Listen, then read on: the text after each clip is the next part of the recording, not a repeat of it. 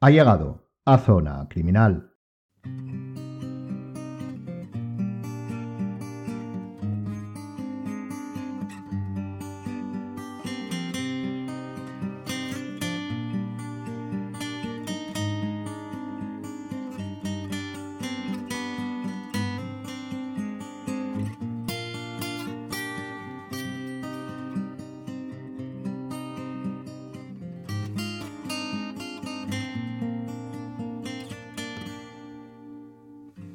Ve por el título, hoy parece que vamos a caminar por senderos distintos a los que estamos acostumbrados. Podría pensarse que vamos a dar una opinión, a llevar a cabo valoraciones, o incluso los más atrevidos pensarán que realizaremos juicios. Podrían ser hasta juicios de valor. En este caso sobre un país, o más concretamente de un apartado dentro de cualquiera de ellos. No ya país, sino lugar como concepto general, como es el de la seguridad. Puede incluso que crea que nos vamos a atrever a exponer ciertas recomendaciones de cómo mejorar, o que vamos a concluir sobre la seguridad o inseguridad de un país como el que hoy nos ocupa, o mejor dicho, sobre el que hoy analizaremos ciertos aspectos, como es El Salvador. Pero esto estaría muy lejos de la realidad. De hecho, estamos convencidos que nuestros oyentes jamás esperarán eso de este podcast, sino más bien, todo lo contrario un análisis del objeto de estudio, desde la criminología y o la criminalística, dependiendo del tema, con la objetividad y la búsqueda del empirismo como razón de ser. Si está buscando un análisis político, una opinión geoestratégica o una recomendación sobre qué y cómo hacer las cosas dentro de la seguridad de El Salvador, o cualquier otro país del mundo, como ya sabrá, este no es su podcast. Entonces, ¿qué es lo que vamos a tratar hoy en el programa? Las acciones emprendidas dentro de la política criminal por El Salvador han sido noticia las últimas semanas. Y esto nos va a servir para varias cosas. La más importante, disertar sobre dos conceptos que deben estar siempre presentes a la hora de realizar un análisis criminológico en el ámbito de la seguridad. Lo que vamos a proceder a ampliar en este programa es el desarrollo o uno de los desarrollos que deberemos realizar cuando como criminólogos estemos eh, trabajando en un estudio de seguridad, y para ello utilizaremos el trasfondo de El Salvador, porque creemos que ayudará a entender lo que queremos explicitar, y por supuesto, también haremos mención a algunos aspectos importantes a la hora de confeccionar un análisis criminológico profesional. Si no ha escuchado el programa que a ello dedicamos, titulado Consultoría Criminológica, dentro de la sección de trabajo de criminólogo, sin duda le recomendamos lo haga. Varios son los parámetros que queremos dejar hoy aquí, algunos algo más podríamos decir cuantitativos y otros más cualitativos, o si lo prefiere, algunos más extrínsecos y otros más tácitos, pero todos, dentro de su medida, importantes. Y El Salvador simplemente nos ayudará a comprenderlos. Vamos, por tanto, a ello. Bienvenido a Zona Criminal.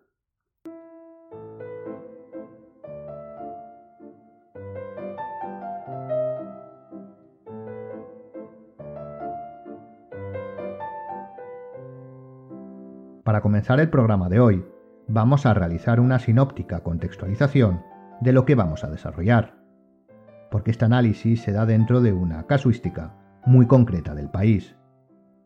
La República del Salvador está situada en Latinoamérica Central, sin duda en una localización envidiable, cuyos vecinos más próximos son Guatemala, Honduras y Nicaragua.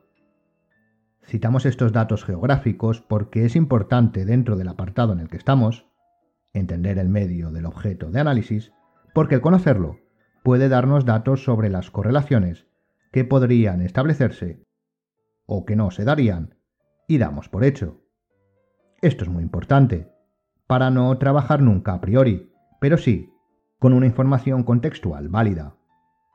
Dentro del parámetro de la seguridad, El Salvador cuenta con el problema de las conocidas como pandillas, y si nos damos cuenta, sus países vecinos tienen la misma problemática, por lo que, como decimos, esto tal vez sería un dato a tener en cuenta en un futurible análisis criminológico. La mayoría de los crímenes de sangre, homicidios y asesinatos principalmente, de El Salvador, provienen de los generados por estas pandillas. que en muchas ocasiones se pueden comparar con las mafias, que podrían ser reconocidas más en Europa, pero que tienen sus especificaciones. A nivel técnico, a nivel criminológico, sus diferencias son cuanti y cualitativamente reseñables, por lo que no estaríamos ante el mismo fenómeno. Pero bueno, para tener una idea ilustrativa, podría valer.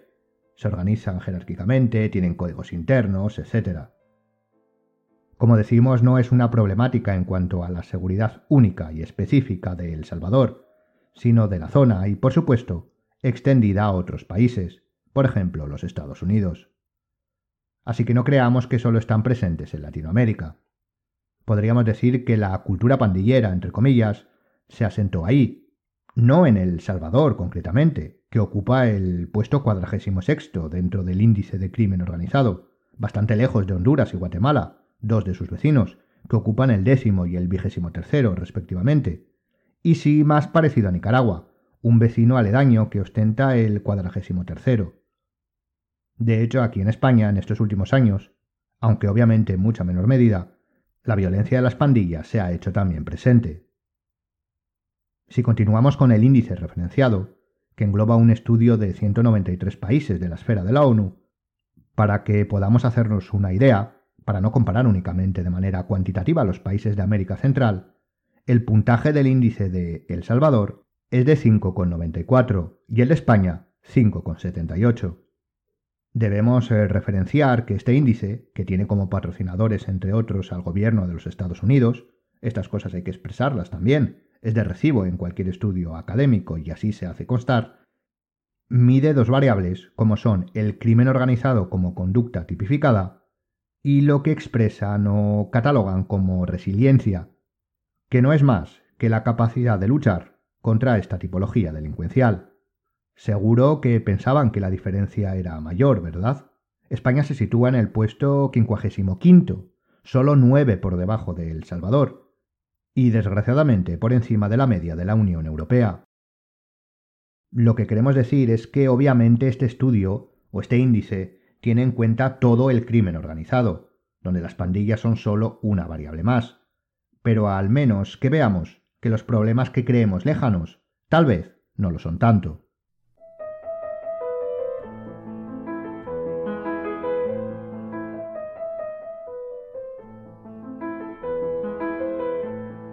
Las acciones criminales de las pandillas se centran en un amplio espectro de tipología, pero sobre todo lo que más preocupa a la ciudadanía y quédese con esta frase que acabamos de decir y que repetimos, lo que más preocupa a la ciudadanía son los secuestros y asesinatos que cometen, los delitos más graves. Bien, este sería el contexto muy general a nivel longitudinal. Si es cierto que a pesar de que podemos decir que a lo largo del tiempo los delitos por las pandillas cometidas pueden ser equilibrados, no son armoniosos. Hay épocas de más y épocas de menos que suelen coincidir, vaya qué sorpresa, con unas políticas criminales más o menos restrictivas. Pero no son armoniosas, porque sí, hay momentos de más y de menos delitos, pero no en un número repetido. Esto no es una casuística fuera de la normalidad, puesto que el mayor enemigo de las pandillas, además de ellas mismas, y por ellas declarado, es el Estado y por lo tanto su enemigo tiene la capacidad operativa necesaria para, digamos, relajar medidas, endurecerlas, etc. Y esto, si se da, si se relaja o se incide, puede crear equilibrio, pero rara vez armonía. Luego retomaremos estos conceptos. Nos situamos ya en marzo de este año, 2022, más concretamente incluso en el fin de semana del viernes 25 al domingo 27. De repente, en ese fin de semana, los homicidios aumentaron de manera considerable. Cuando decimos considerable, estamos hablando de pasar de una media de 3 al día, que ya de por sí es alta, a 62 el sábado 26. Digamos que ese fin de semana puede ser interpretado como la gota que colmó el vaso. ¿De quién, de qué o por qué? Eso nosotros ni lo sabemos ni opinamos. Lo que sí podemos apuntar es que las cifras, aunque altas, iban disminuyendo en cuanto a la media de homicidios anuales. Lo que pasó a partir de ese fin de semana sangriento puede resumirse en los siguientes pasos. El 27 de marzo, es decir, sin finalizar el fin de semana que podríamos catalogar como el desencadenante del episodio analizado, se instaura en el país el estado de excepción, con el fin de, y abrimos comillas, facilitar las herramientas y mecanismos jurídicos a la policía y Fuerzas Armadas para restablecer el orden y la seguridad ciudadana y el control territorial, cerramos las comillas. Desde entonces hasta el 18 de abril, es decir, en menos de un mes, se ha procedido a detener a más de 13.000 pandilleros. Este es el marco más contextual y, por supuesto, general de análisis, o mejor dicho, el marco estructural dentro del ámbito de la seguridad. A partir de aquí han existido respuestas y reacciones de todo tipo, pero que podemos catalogar de políticas, como son las acusaciones de la falta de respeto a los derechos humanos en las detenciones, el uso de la fuerza irregular y excesiva, o también algunas que pudieran tener más que ver con el ámbito de la criminología y la seguridad, como la comparecencia de su presidente, al decir que dejaría sin comida a los pandilleros presos si estos, los que quedan en libertad, mataban gente inocente en respuesta a, estas, a las detenciones. Esto sin duda debería ser analizado de manera académica, básicamente observar si lo lanzado surge efecto, cómo, en dónde, hasta cuándo, respecto a qué, etc. Esto da para un serio análisis.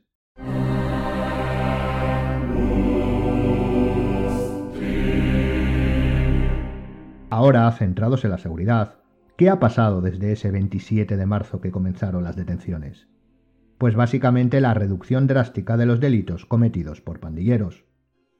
Como dato, el 29 de marzo no se registró ningún homicidio.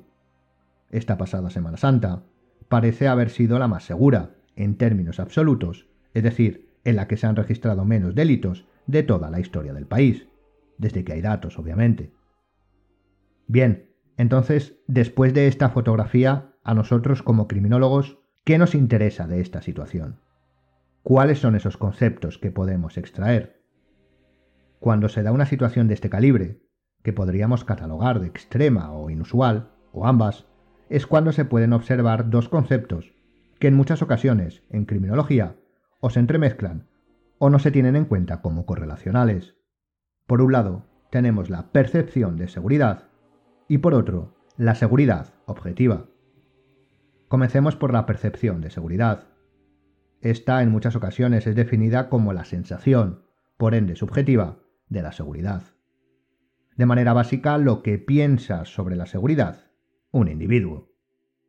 Esta definición, o mejor dicho, comprensión del concepto, es eh, correcta, pero para la criminología, incompleta. Efectivamente, la percepción es subjetiva e individual, pero tiene su peso en el conjunto, ¿o no? ¿Es posible sentirse inseguro en un contexto en el que todos se sienten seguros, o la mayoría? ¿Se puede crear, aquí el verbo está bien elegido, una percepción de seguridad en un ambiente objetivamente inseguro? Si es posible, ¿por cuánto tiempo?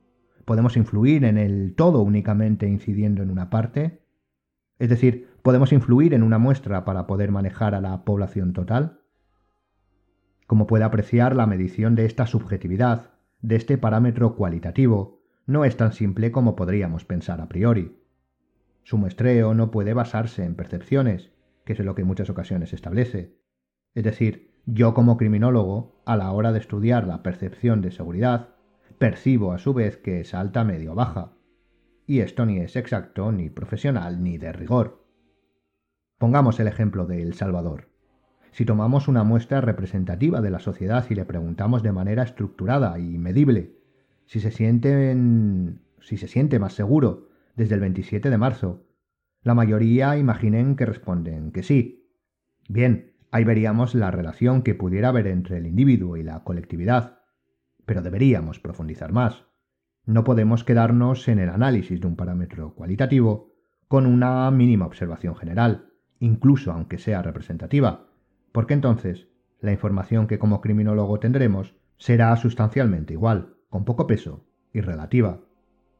Entonces debemos averiguar de dónde nace esa percepción, porque primero no debemos darlo por hecho y segundo, no siempre es obvio.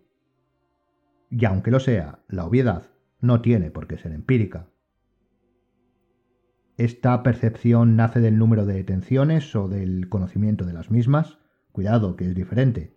Puede que se den muchas detenciones y no se conozcan. ¿O nace del propio estado de excepción?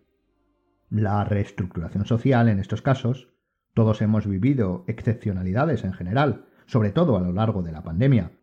Jurídicamente podían ser estados de alarma, de excepción o con diferentes nomenclaturas, pero lo que nos importa en cuanto a la percepción es ese cambio estructural impositivo, que puede otorgar seguridad o no. Retomando, la reestructuración social en estos casos puede ser una explicación válida. O también puede venir de la mayor presencia policial en las calles. Estos serían solo los interrogantes más a priorísticos, y no lo sabremos hasta que no lo estudiemos. Y como ya seguro intuye, normalmente no hay una sola variable que explique el constructo, es decir, ese sentimiento perceptivo se crea por la interrelación de varios de estos parámetros, por lo que de nuevo toca estudiar su posible correlación y jerarquización si se da.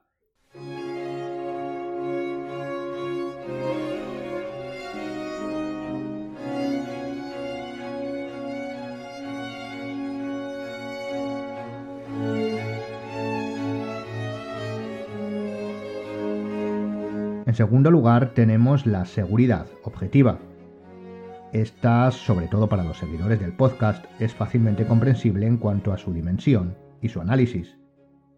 Aquí es más obvia la necesidad de su estudio por tipologías, localizaciones, etc., por ser un parámetro más eh, cuantificado. Bueno, es más obvio para nosotros. Es un ámbito de estudio más objetivo en cuanto al análisis, como decimos, cuantitativo, pero cuidado, porque las variables que pueden explicarlo son también o pueden ser también extensas, y además estamos en un terreno pantanoso en donde en ocasiones, bueno, en ocasiones es un eufemismo, los datos no tienen por qué reflejar la realidad, sobre todo en dos niveles o por culpa de dos niveles. El primero, y es el que más nos preocupa, por no recoger eh, la cifra negra. Es cierto que algunos delitos son más propensos a minimizarla.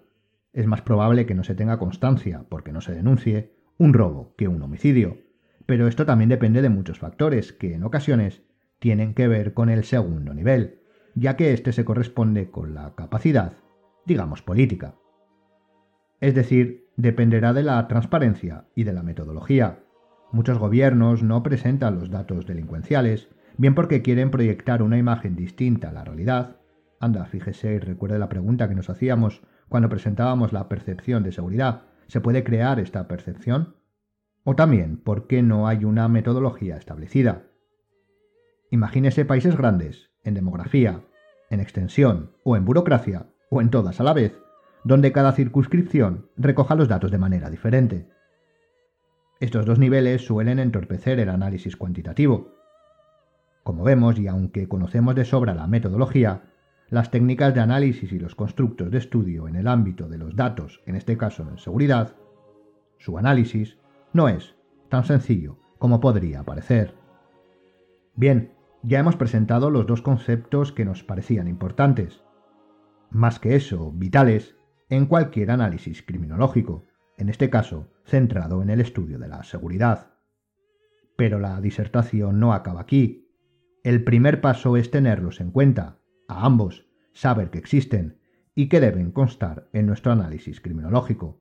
El segundo es tenerlos en cuenta como correlacionales. ¿Cómo se influyen el uno al otro? O antes que eso, ¿se influyen? ¿Qué debemos estudiar para poder concluir en un sentido o en otro? Etcétera. La dificultad cuando metodológicamente analizamos aspectos cualitativos y cuantitativos, además de los técnicos, radica en la importancia del medio de desarrollo del objeto de estudio. Recuerden que al principio de este podcast, en los primeros programas, hablábamos de las eh, críticas recibidas y realizadas a la criminología. Una de ellas era común a la mayoría de las ciencias sociales, y era la falta de universalización general. Bueno, esto es una redundancia. Aunque esto tiene sus matices. Por ejemplo, el agua no hierve en todos los lugares del mundo a 100 grados, por lo que este no sería un conocimiento científico, por no ser universal, a pesar de que las leyes naturales que hacen que esto sea de, esta manera, que esto sea así, sí lo son. Pero lejos de mezclar física con filosofía kantiana, lo que queremos expresar es que en estos casos, en el análisis perceptivo de la seguridad, esto es más ilustrativo que en ningún otro estudio. Efectivamente, la percepción y la relación de ésta con la seguridad real u objetiva dependerá tremendamente de la mesología, del marco de desarrollo, que a su vez, como sabemos, se influenciará por el aspecto contextual, la localización, la población, etc., y criminológico, tipología delictiva, estructuras criminógenas, etc. Es decir, del desarrollo completo del objeto de estudio, ya sea en un país, una localidad, una zona, básicamente cualquier localización. Cada contexto tiene su propia delincuencia y por tanto percepción. Debemos tener en cuenta la capacidad de las circunstancias para esculpir tanto lo subjetivo como lo objetivo. Como vemos, la percepción, la seguridad y su interrelación son la piedra angular de cualquier análisis de seguridad criminológico. Y además de un objetivo puramente descriptivo, tiene un fin mucho mayor, que no es más que la finalidad real de su análisis, el para qué debemos conocerlo de manera extensa. Como decíamos en la introducción, el telón de fondo de la situación en El Salvador nos ha servido de marco para desarrollar o exponer los dos conceptos que hemos visto, y su necesidad de estudio también en conjunto. Pero lejos, como decimos, de ser un ámbito descriptivo, ¿por qué debemos conocer, estudiar y analizar en un momento dado estos conceptos y sobre todo su interrelación? Pues ahora lo veremos. Volviendo a El Salvador, esta no es la primera vez que se logra hacer descender la delincuencia pandillera. No es la primera vez que se instaura lo que se conoce como mano dura. Tal vez sí es la que mayor contundencia y resultados a corto plazo está dando. Sin duda los datos lo corroboran. Pero ese no es el desafío criminológico. Este consistirá en mantener esos datos. Y para ello se debería obtener una fotografía analítica actual y anterior, para poder prospectar acciones futuras que logren el equilibrio o no entre ambos conceptos. ¿Recuerdan cuando hablábamos de equilibrio y armonía? En la mayoría de las ocasiones, y tal vez por la falta en este ámbito de criminólogos haciendo su trabajo, no digo en El Salvador, sino en general, las acciones están destinadas al equilibrio social o criminológico. Básicamente existe durante un periodo de tiempo una casuística criminógena, una situación de aumento o alta delincuencia, pongamos de 10 sobre 10 en una escala imaginaria, y lo que hacemos es cada cierto tiempo golpear incisiva y duramente a los actores de esta situación, destruyendo el problema. Lo dejamos entonces en un 0 sobre 10. Esto crea un equilibrio. Hemos pasado de 10 a 0. Por lo tanto, la media es un 5. Si lo representásemos gráficamente, veríamos que existe un pico superior y otro inferior, y así, en un continuo social que no varía. Pero la criminología no busca esto.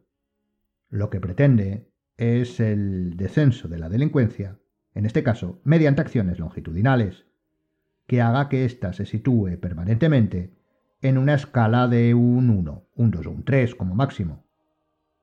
Esto, si observan, no solo es algo deseable, mejor estar siempre en una escala de 1 o 2 que no la mayoría del tiempo en 10, un mínimo tiempo en 0 y una media que no es real de 5.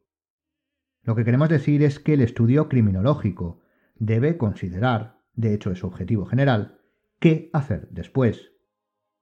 Para eso y mucho más sirve la ciencia, y en este caso la criminología, para prevenir antes que curar. No se puede perpetuar un estado de excepción, tampoco el ritmo de detenciones actuales en El Salvador o en cualquier otro lugar, pero por seguir con el ejemplo, es inviable de todas las maneras, social, económicamente, etc., desde cualquier prisma. Cuidado, no estamos diciendo que no sea necesario, sino que no puede mantenerse. Y para que de una vez por todas se pueda pasar del equilibrio a la armonía, los estudios criminológicos son la clave. Si se realiza un análisis de la situación de manera total y metodológica, se pueden establecer acciones desde los ámbitos necesarios para que, como decimos, la seguridad, tanto subjetiva como objetiva, se mantengan y exista una armonía, exista esa armonía entre la sociedad y su seguridad. Por supuesto, esto es tremendamente fácil decirlo. y como podrá observar, en ningún momento nos hemos atrevido a exponer o recomendar ninguna acción. Eso sería tremendamente presuntuoso por nuestra parte. Para realizarlo, sea en El Salvador o en cualquier lugar, se debe primero, bueno, lo primero es que lo soliciten, y después estudiar cada constructo, cada variable, cada ítem, en este caso las pandillas, sus tipologías, jerarquías, influencias, capacidades, su relación con otros delitos, la suficiencia de las Fuerzas Armadas y la policía de incidir en su finalización, etc. Solo aquellos que puedan obtener los datos de primera mano estarán capacitados para analizar y proponer acciones, no los demás. El resto harán estudios descriptivos, que por supuesto están bien y son necesarios. Pero creemos que, como decimos, con el marco y la actualidad de El Salvador a este respecto, podemos de nuevo reivindicar, por un lado, la criminología como ciencia necesaria en cualquier sociedad y ámbito, y por supuesto, exponer dos conceptos criminológicos indispensables a la hora de implementar los estudios y análisis en nuestra especialidad.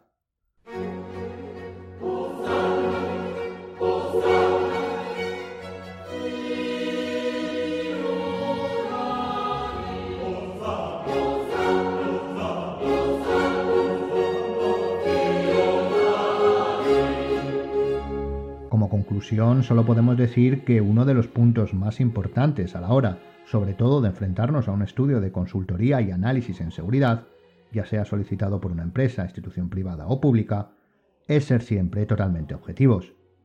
El hablar sobre la situación de El Salvador con las pandillas, también, y además de lo mencionado y expuesto, nos ha servido para demostrar que no es necesario dar opiniones, ni necesario ni recomendable, ni profesional, en un análisis criminológico. No hemos mencionado en todo el programa ningún partido político, de hecho ni siquiera el nombre del presidente, ni ningún aspecto que pudiera no ser objetivo, ni una sola opinión. Y así debería ser, si lo que queremos es aplicar criminología. Obviamente lo que hemos realizado es una simple disertación sobre algunos aspectos y conceptos. No es un análisis holístico ni una consultoría. No debemos ser pretenciosos. Como hemos dicho, se requieren ciertos requisitos y conocimientos situacionales, en estos casos concretos, para no aventurarse a errores subjetivos en la prognosis. Lo importante o lo que deseamos aportar con el programa de hoy es, eh, por un lado, la necesidad de tener en cuenta tanto los aspectos subjetivos como objetivos en un análisis de estas eh, características, procediendo obviamente a su cuantificación y estudio correlacional con el fin de garantizar la conclusión de acciones futuras que cumpla los objetivos criminológicamente marcados, y la necesidad de la más escrupulosa asepsia en la elaboración de cualquier consultoría criminológica, sea en seguridad o de cualquier otra índole. Y hasta aquí el programa de hoy. Esperamos como siempre que haya sido de su agrado y por supuesto les dejamos la bibliografía utilizada para elaborar el tema en la descripción. Les animamos, como ya es costumbre, a seguirnos en el Instagram del podcast y en las redes sociales del Instituto Europeo de Ciencias Forenses y Seguridad, desde donde elaboramos y grabamos el programa. Gracias por escucharnos y hasta la siguiente, Zona Criminal.